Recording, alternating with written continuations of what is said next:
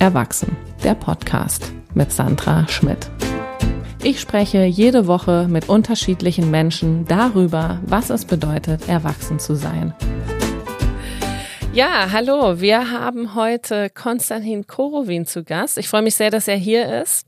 Wir kennen uns von der Bar im Mad Monkey Room. Wir haben da verschiedene diepe Gespräche geführt über Gott und die Welt sozusagen. Vor allem über ein sehr spannendes Buch, ähm, Status Games heißt das, glaube ich. Auf jeden Fall geht es um Status. Sehr spannendes Buch. So haben wir uns eigentlich kennengelernt. Und ja, ich dachte mir, wir gehen jetzt einfach nochmal tiefer in so ein paar philosophische Fragen, die uns so über den Weg gelaufen sind. Eine weniger philosophische Sache vielleicht, äh, die ich sehr spannend fand, die mir aufgefallen ist, dass ich jetzt äh, tatsächlich, bevor Leute immer zu mir kommen, jetzt um, um den Podcast aufzunehmen, dass ich putzen muss. Und mir aber dann heute so dieser Gedanke kam, ah, Konstantin kommt, ich muss vielleicht gar nicht so viel putzen, weil er hat selber Kinder, er weiß, wie es ist. Und ich habe trotzdem geputzt für dich, also keine Sorge. Ich habe trotzdem aufgeräumt und fand das spannend. Also, dass man doch noch solche Vorstellungen in sich trägt. Ne? Wenn Leute zu einem nach Hause kommen, dann muss alles ordentlich und aufgeräumt sein, weil was sollen diese Leute sonst von einem denken? Und ich kann jetzt ja nicht ähm, das Risiko eingehen, dass du überall rum erzählst, oh, wie sieht es denn bei Sandra zu Hause aus? Ja, das ist, das ist ja auch Standard, das macht man ja ständig. Also so von wegen, wenn du dich mit Freunden unterhältst, so von wegen, und, wie geht's dir, wo warst du zuletzt, wie ist da der Sauberkeitsstatus? Das ist ja, wir reden ja nur, nur über solche Sachen. Was anderes kennt man das ja gar nicht. Ja, äh, das stimmt. Aber es ist bei uns tatsächlich ähnlich. Also wir haben, also meine Frau und ich, wir haben so ein, äh, ein ziemlich ähnliches Grundsauberkeits Wunsch, so, so ein Pegel. Und ähm, weiß nicht, ich, du hast, glaube ich, schon, schon, schon angesprochen, ja, wir haben ja jetzt ein kleines Kind, wir haben jetzt äh, einen kleinen sieben Monate alten Jungen. Und das ähm, nimmt schon einen Chunk aus dem Alltag weg, den man sonst natürlich komplett fürs Putzen investiert hätte. Äh, ja, ähm, genau, dieses, dieses Saubermachen für das ist tatsächlich auch was, was, was ähm, so ein kleiner mentaler Trick ist, dass wir uns regelmäßig, also so, so, soweit es die Zeit erlaubt, Leute einladen, einfach, damit es mal wieder so, so wirklich, wirklich, wirklich rein ist, so wirklich sauber. Ähm, ja, genau, also das finde ich äh, spannend, äh, dass dass ihr euch Leute einladet, damit sauber wird, weil ich mache genau das Gegenteil. Ich denke mir, ah, ich könnte ja eigentlich mal wieder Freunde einladen und denke mir dann, nee, das geht jetzt nicht, weil dann müsste ich erst noch einen Tag komplett die Wohnung putzen. ah, okay. Ja, das das ist möglich. Ich glaube, bei uns ist so, es ist noch mal eine andere eine andere Stufe weil äh, wir auf dem, quasi auf dem Land wohnen, äh, in Rudow. Das ist so ein, ein Stadtteil ganz im Süden von, von Berlin. Das ist mehr ein Dorf. Es ist ein Dorf mit U-Bahn. Ähm, und das heißt, bei uns ist nicht so viel, wir sind nicht viel, viel, viel draußen so, wir arbeiten beide von, von zu Hause aus. Ähm, wir haben, glaube ich, nicht so den Stress. Das heißt, einfach mal so einen Tag halt sich in der Woche freizunehmen und um, um ein bisschen wieder oder ein paar Stunden ein bisschen sauber zu machen, ist für uns, glaube ich, einfacher als, ich sag mal, bei einer, bei einer vierköpfigen Familie, wo ja viele Termine untereinander koordiniert werden müssen, so. Weil es ist ja, ich kann mir vorstellen, bei, bei euch zu Hause ist auch einfach viel, viel Action. Ähm, oder viel mehr, weiß ich nicht, viel mehr Sachen, die aufeinander abgestimmt werden müssen. Wir sind halt dann doch noch, wir können noch relativ okay mit unserer Zeit haushalten und ähm, wir haben auch jetzt nicht so mega oft Leute da, so vielleicht so einmal alle zwei Wochen oder so. Also das geht. Das ist echt okay. Ja, ja, ich glaube, was ich, was ich eigentlich sagen wollte, ist, dass ich es interessant finde, dass ich weiß jetzt nicht, wie es bei dir ist, aber bei mir auf jeden Fall noch so diese tiefliegenden konservativen Grundsätze in einem drinstecken, weil eigentlich ist es ja auch egal, ob es jetzt ordentlich ist oder unordentlich. Jeder weiß, man hat Kinder, es, es kann unordentlich sein, das hat überhaupt nichts zu bedeuten, zumal jeder ja auch weiß, dass wir nicht nur Kinder haben, sondern eben auch ganz viele andere Sachen machen. Und trotzdem hat man eben noch diese Gedanken so, oh, es muss aber ordentlich sein, weil was sollen die Leute zu uns denken? Zumindest ich habe die noch. Und ähm, es dürfte auch eigentlich niemand spontan bei uns vorbeikommen. Dann wäre es gleich, oh mein Gott. Was ist, ja. ja. was denken die jetzt? Ja, und genau, ich da wollt, weiß nicht, wie es bei dir ist, ob du, ob du auch diese Gedanken hast oder ob du, ob es eben eh ordentlicher ist bei euch zu Hause. Nee, ich glaube, es ist auch so ein bisschen noch, vielleicht nochmal eine andere, eine andere Perspektive oder halt ein anderes Gewohnheitsding, was, was Aufräumen angeht. Weil äh, ich äh, zum Beispiel, ich bin mit ähm, einem sehr klassischen Rollenverständnis aufgewachsen. Äh, mein, äh, also ich komme aus der, aus der Ukraine und das ist dann nochmal so, so dieses, dieses klassische Männer, Männer-Frauen-Ding, Männer gehen arbeiten und Frauen halten die Wohnung sauber, ist noch viel stärker. Das heißt, mein Bruder und ich, wir hatten auch nie, also wir mussten halt einmal die, die Woche Staubsaugen. Das war das höchste der Gefühle. Wir mussten irgendwie nie, nie Geschirr abspülen, nie halt, keine Ahnung, Wäsche machen. So mussten wir alles nicht machen. Ähm, das heißt, vielleicht ist auch das so eine Sache, das ähm,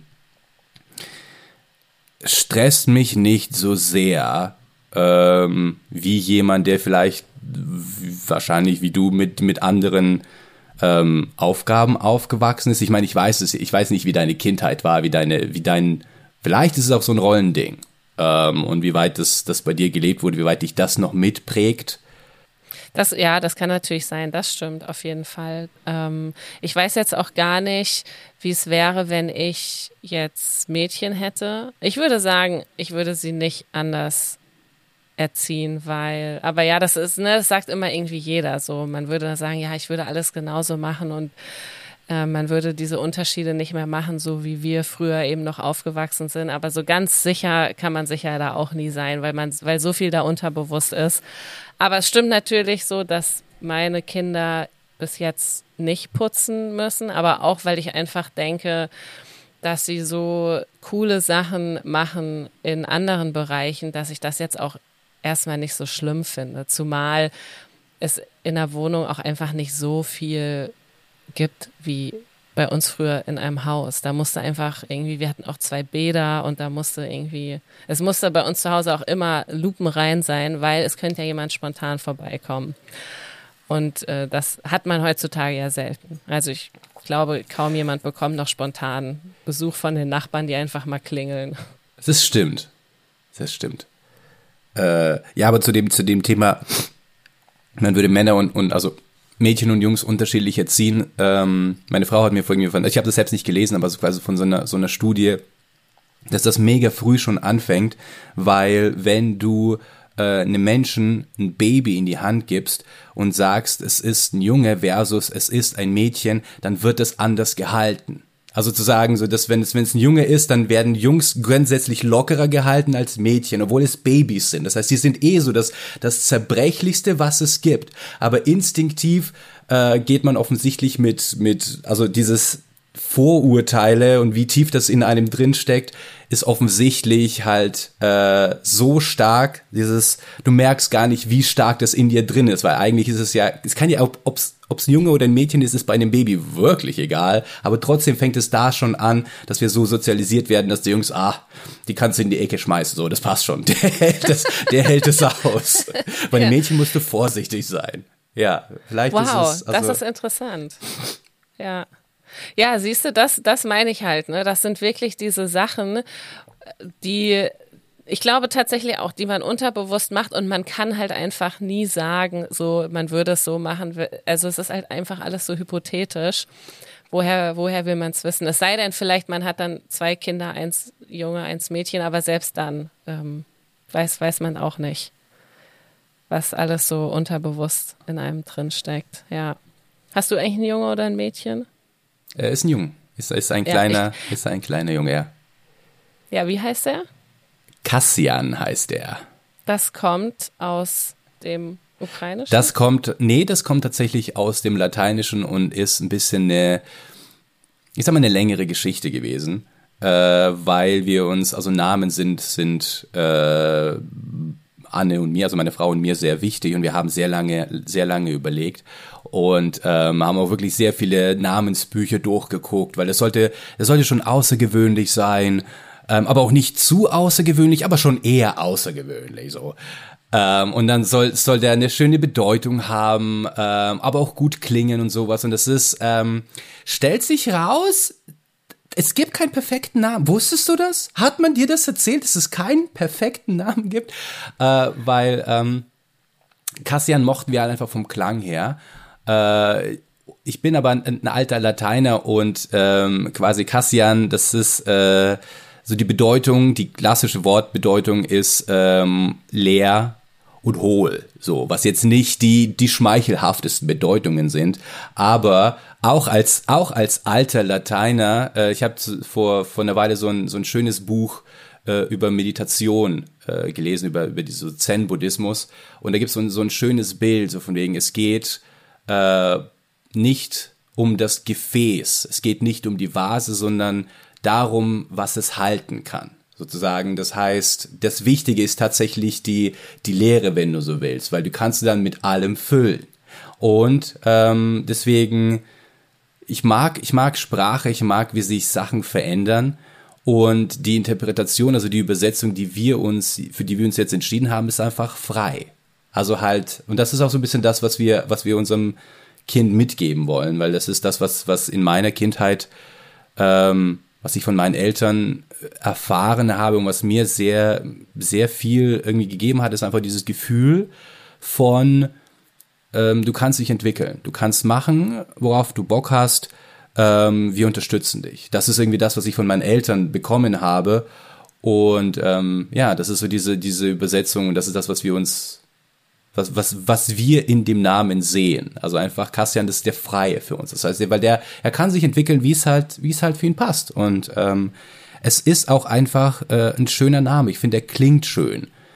Ähm, genau, also das ist, das ist so die, die Backstory hinter Kassian.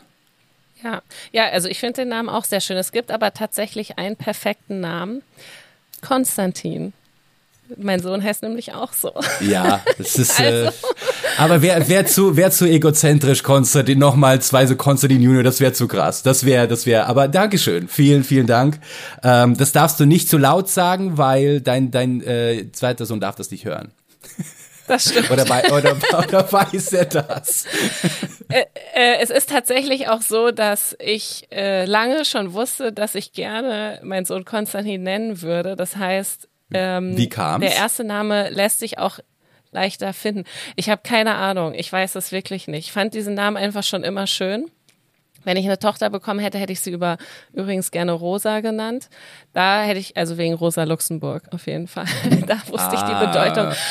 Bei Konstantin ich dachte wegen einfach, Fingernagel. Ach so, das auch. Ist auch eine schöne Farbe tatsächlich.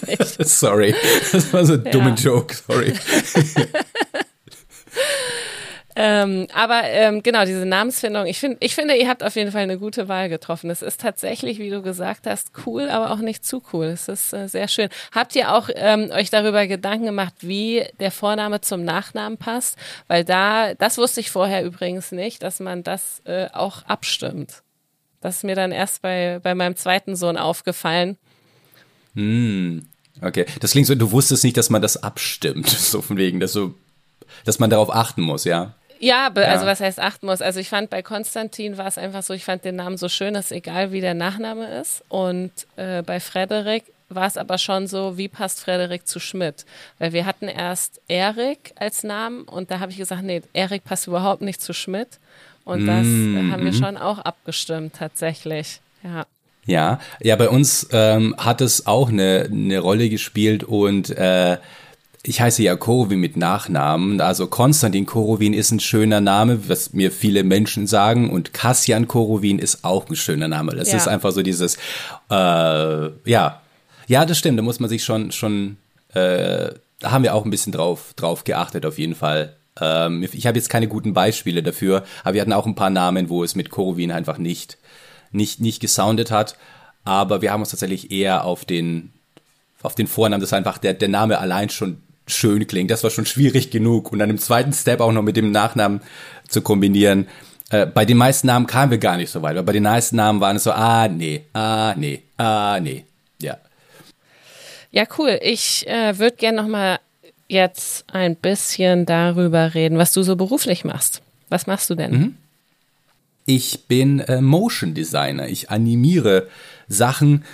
Äh, ich mache so Erklärfilme. Das ist so, dass das damit können die meisten Leute was was anfangen. Also sozusagen dieses äh, wenn irgendein Tech-Unternehmen oder was auch immer so ein neues Produkt vorstellt und da äh, auch viele, viele ähm, Bundesministerien machen sowas wie äh, Herr Müller hat sich ein neues Haus gekauft und jetzt muss er darauf achten, dass er allen äh, Bestimmungen zum Umweltschutz nachkommen kann. Dafür macht er einen Termin mit seinem persönlichen Berater. Also einfach solche Geschichten, also so kleine, kleine Zeichentrickfilm, damit die Leute nicht so viel lesen müssen.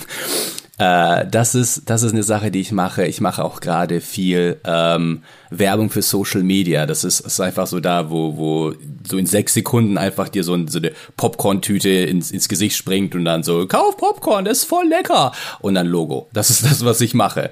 Ähm, genau. Also so steckt schon Namen drin Motion Design. Ich gestalte Bewegung. Ich mache auch Videokrams, mache auch Audiozeugs. Ähm, ich bin so, so, eine Ein-Mensch-Medienagentur, äh, könnte man sagen. Ja, das ist diesmal ein ganz besonderer Podcast, denn an dieser Stelle ist leider der Podcast abgebrochen, weil wir technische Probleme hatten. Das heißt, Konstantin und ich, wir haben den Podcast zweimal aufgenommen und weil wir euch nicht irgendetwas vorenthalten wollten, habe ich einfach die zwei besten Teile aus den beiden Podcasts genommen und zusammengeschnitten. Das heißt, hier kommt jetzt der Schnitt. Ich habe Konstantin gefragt, ob ihm seine Arbeit Spaß macht. Und das ist die Antwort von ihm aus der ersten Aufnahme. Prioritäten festlegen, verstehen, was willst du eigentlich und vielleicht auch dieses Begreifen, dass du nicht alles machen kannst. Also einfach dieses, wenn du, wenn du 20 bist, dann steht die Welt dir offen und du wirst der Astronaut, Präsident, der Grammy gewinnt und AIDS heilt. Und je älter du wirst, fallen immer mehr von diesen Zielen weg. Und das ist nichts Schlimmes, finde ich. Es ist einfach ein Prozess. Und jetzt gerade bin ich an so einem Punkt, wo ich einfach ganz, ähm, ja, einfach auch so sachlich wie es geht überlegen muss, wie soll es äh, weitergehen. Auch einfach, weil ähm, Kunst als vor allem Bühnenkunst ein super unsicheres ähm, Beruf ist und vor allem jetzt im Bereich Comedy ist das klassische Modell gerade, du musst viel durch die Gegend touren. So, das ist halt so, musst durch die Gegend touren, musst viel auftreten, reisen, reisen, reisen. Und ich glaube, einem Konstantin vor fünf Jahren hätten es nichts ausgemacht. Der hätte Bock drauf gehabt. Sozusagen, ja, da habe ich, also das, das habe ich auch eine Weile gemacht. Es hat auch richtig viel Spaß gemacht. Und jetzt gerade, also jetzt, jetzt, möchte ich gerade nicht reisen. Ich möchte gerade in Berlin bleiben. Ich möchte gerade bei meiner kleinen Familie rumhängen. Ähm, ich möchte gerade auf Open Mics Zeug testen. Ich möchte die Kunst machen, auf die ich Bock habe. Ähm, auch einfach an, an, an halbgaren Ideen arbeiten, aber mit halbgaren Ideen kannst du keine Miete bezahlen.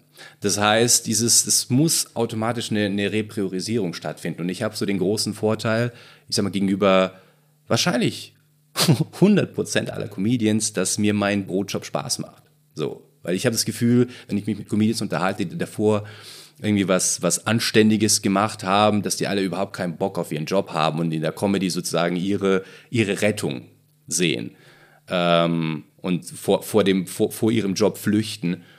Und ich fühle mich mit meiner Arbeit eigentlich ganz wohl. Es ist halt, glaube ich, einfach gerade, wo ich bin, so ein bisschen so eine Repriorisierung, äh, die bei mir stattfindet, damit ich es mir leisten kann, mit Kunst kein Geld zu verdienen. Es ist so dieses Kunst versus Kommerz ist eh so ein ganz großes Ding, was mich eigentlich schon immer beschäftigt hat. Das heißt, bis vor ein paar Jahren hast du dann hauptberuflich von Comedy gelebt? Nicht hauptberuflich, aber es war definitiv mein Ziel. Also ich habe, ich bin sehr viel durch die Gegend getourt, ähm, um einfach Erfahrungen zu sammeln. Ich habe auch da hauptsächlich von, von Freelance-Jobs gelebt, aber ähm, damals waren auch, ich sag mal, ich habe ich hab in, in so einer so eine kleinen, abgefuckten WG in Stuttgart gewohnt. Du hast nicht viele Fixkosten. Das heißt, du brauchst nicht viel zum Leben. Ich konnte mega viel auftreten ähm, und dann halt nebenbei so ein paar Gigs gemacht, dass halt bisschen Kohle reinkommt. Aber ich habe hauptsächlich Kunst gemacht. Hauptsächlich ähm, viele Poetry Slams, Comedy-Shows, Kabarett, Wettbewerbe, solche Geschichten. Einfach weil das so mein Ziel war. Ähm, weil du brauchst ja auch einfach Zeit, um gut zu werden. Also es gibt halt wenige, die durch super viele Fügungen des Schicksals oder wenn sie super gut ins, in, in den Zeitgeist passen, die sehr schnell groß werden.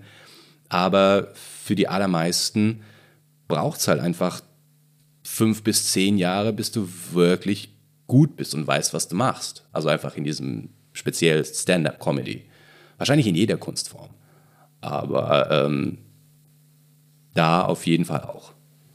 Und ähm, jetzt wohnt ihr eigentlich in einem Haus oder in einer Wohnung? Ist eine Wohnung. Ja. Ist eine Wohnung, weil ähm, Rudo ist so weit draußen. Ich kenne es tatsächlich auch nur von der U-Bahn, dass man schon fast denkt, ah ja, okay, das ist so eine Einfamilienhaussiedlung. Es ist auch eine Einfamilienhaussiedlung. Also wir sind, wir sind tatsächlich äh, inmitten von so, so, so kleinen Einfamilienhäuschen. So unsere Nachbarn haben einen Brunnen im Garten. Also wirklich äh, ganz, ganz, ganz. Was für ein Brunnen? Ich weiß nicht, ob das eine Attrappe ist, aber das sieht aus wie ein echter Brunnen. So, also die haben so einen Garten und da ist so ein Brunnen und das sieht halt einfach sehr idyllisch aus.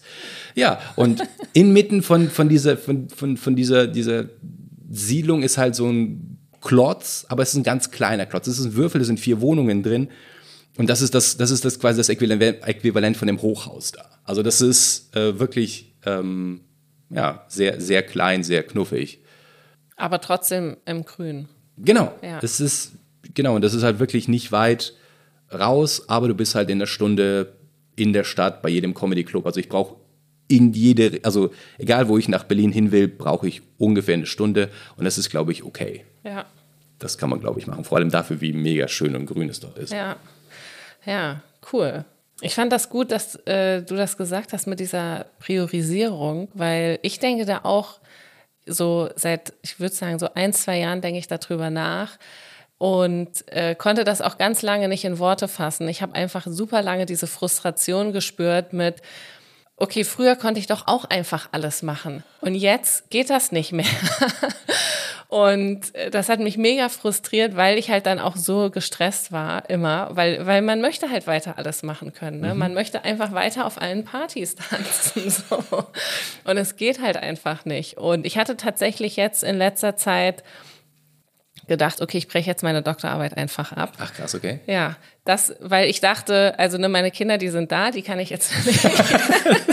okay, nehmen wir die in die Gleichung mit. Das sind Konstanten. Was haben wir noch? Aha. Und Comedy bin ich auf jeden Fall nicht bereit aufzugeben. So. Mhm. Deswegen, genau, aber trotzdem ärgert es mich natürlich, weil ich denke, ich möchte alles machen, habe aber gemerkt, es, es war super stressig. Also ich habe jetzt von Februar bis April ziemlich viel an meiner Doktorarbeit gearbeitet und dachte, nee, jetzt, das geht nicht mehr weiter. Und hab's jetzt, also ich schreibe jetzt erstmal noch weiter und lass mir jetzt einfach noch mehr Zeit in dem Schreibprozess. Eigentlich wollte ich sie jetzt dieses Jahr abschließen, weil ich es endlich weghaben möchte lass mir jetzt noch Zeit. Also ich habe es jetzt noch nicht ganz aufgegeben, aber es ist, ich, also diese Frustration ist einfach da. Mm. Und du hast aber scheinbar, so wie es sich für mich angehört hat, schon deinen Frieden damit geschlossen, dass man nicht alles machen kann. Oder denkst du immer noch drüber nach, wie du jetzt die Kunst und deinen Beruf miteinander verbindest?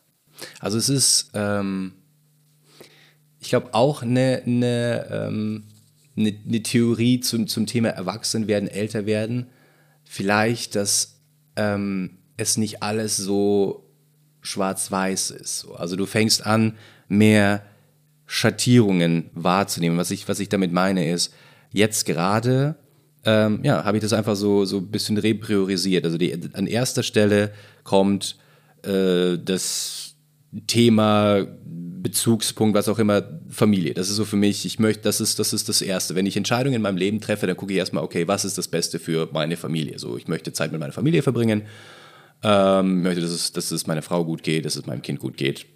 Punkt eins.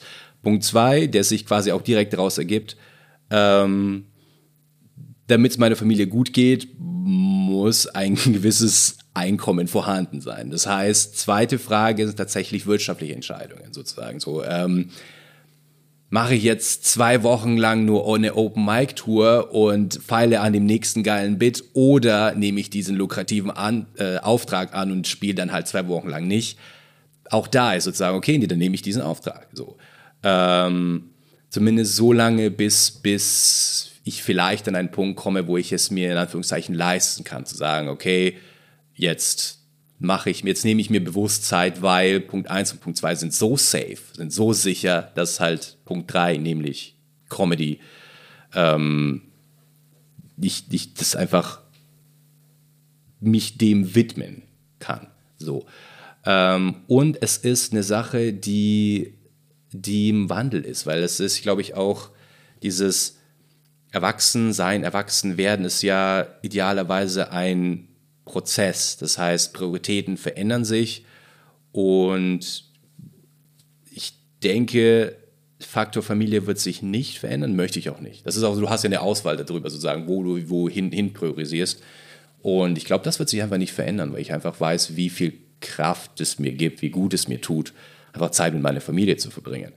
Aber kann schon sein, dass ich an einem bestimmten Punkt sage, okay, ich habe eine Idee, wie ich äh, die Kunst finanziell tragbarer machen kann. Weil es geht ja, das ist es ja so, dieses es, Kunst, Künstler sein wäre nicht so attraktiv, wenn alle nur in der Gosse sitzen würden. Es gibt ja auch fucking Metallica und Madonna so. Das ist, die gibt's ja auch.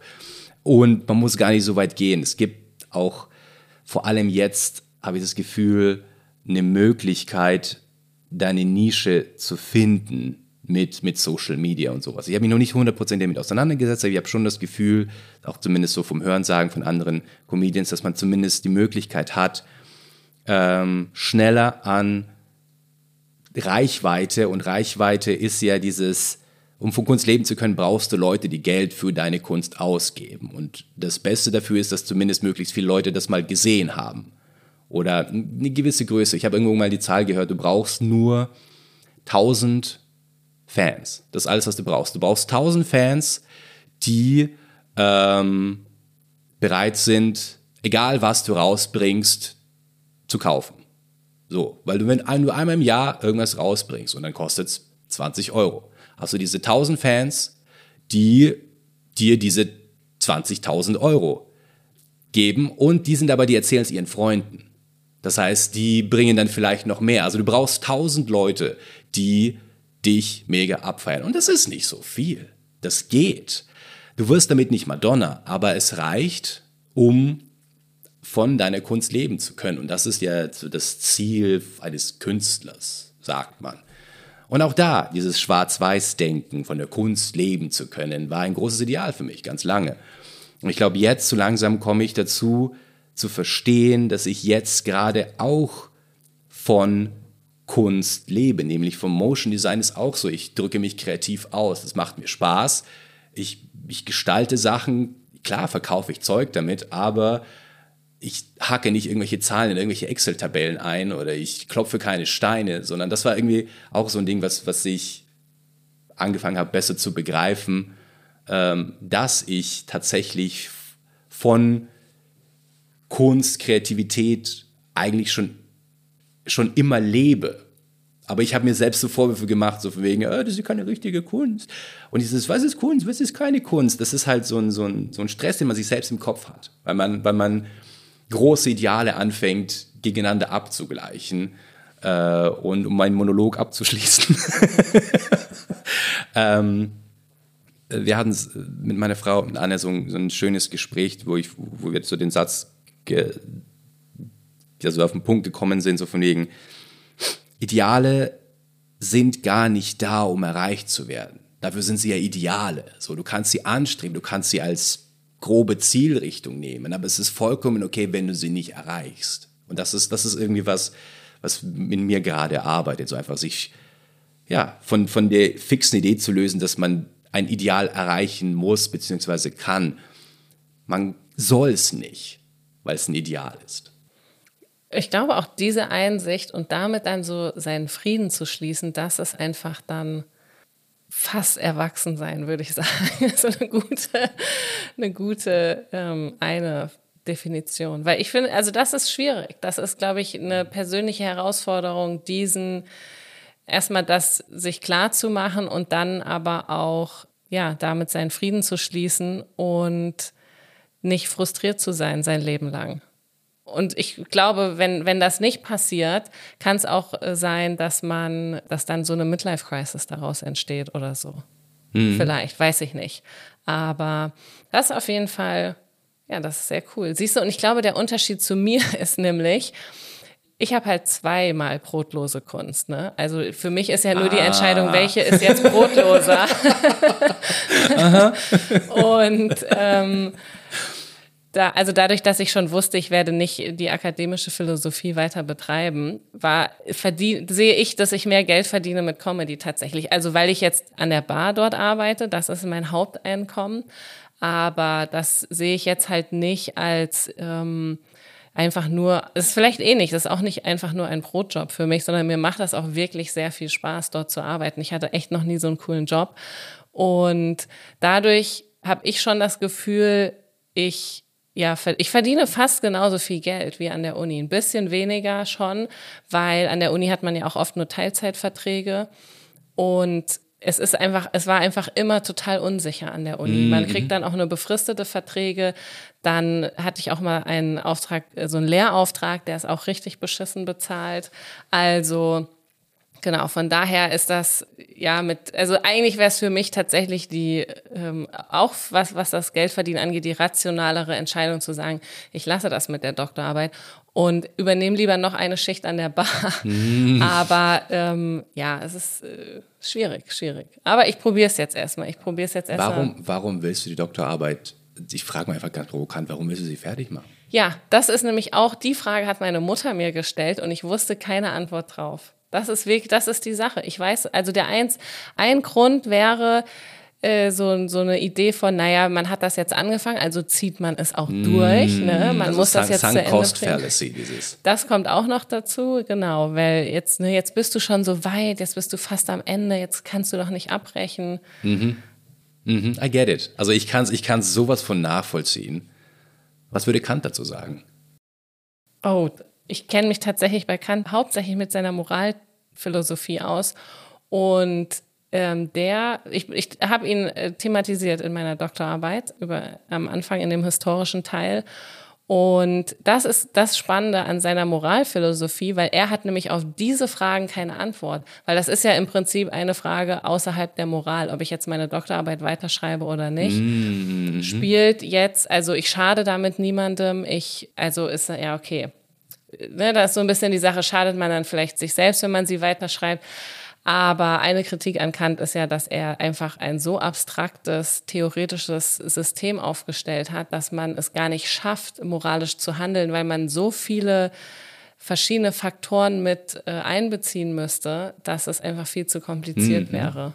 Und mal davon abgesehen, dass ähm, seine Theorie sowieso sehr, sehr abgespaced einfach ist, aber sehr spannend. Also ich habe, ich habe das sehr gerne gelesen. Also ich glaube, vielleicht die Frage, warum ich sie zu Ende schreiben möchte, ist, weil ich ja schon immer gerne Philosophie gemacht habe. Also man studiert ja nicht Philosophie, weil man sich denkt, oh ja, das ist solide, das, das studiere ich jetzt, damit werde ich richtig Geld verdienen später. Ich glaube, jeder, der Philosophie studiert, macht das, weil er fasziniert ist von dieser Wissenschaft. Hm? Und das ist jetzt, glaube ich, das ist eher so das Ding, dass ich mir denke, also es macht mir auch Spaß zu schreiben, es macht mir Spaß, an diesen Themen zu arbeiten und es wäre einfach schade. Ist das ein guter Abschluss für den Podcast oder ist das zu deprimierend? äh, ich glaube, es ist ein guter, guter Abschluss im Sinne von, dass du dich aktiv mit dem Thema auseinandersetzt. Und das ist jetzt, das finde ich irgendwie spannend, weil es ist ja kein, kein, kein given. Du stellst sozusagen dieses, dieses in Frage und eine Doktorarbeit ist ja wow, krass. Und du, du setzt dich wirklich damit auseinander, was gut für dich ist, was sinnvoll ist. Also ich glaube, ja. Ich denke, das ist die praktische Anwendung von Erwachsenenwerden. Ich fand tatsächlich, was ich jetzt von dieser Folge am meisten mitgenommen habe, wo ich jetzt noch länger drüber nachdenke, ist so dieses, was, also das fand ich super äh, mit diese Ideale, die ähm, einfach nicht da sind, um erreicht zu werden. Und dass man priorisiert und dann einfach glücklich ist mit dem, wie man priorisiert hat. Ich finde das äh, sehr inspirierend, wie du das gelöst hast mit deinen verschiedenen Prioritäten. Dankeschön. Ja, vielen Dank, dass du da warst. Vielen Dank, dass ich da sein durfte. Erwachsen, der Podcast mit Sandra Schmidt.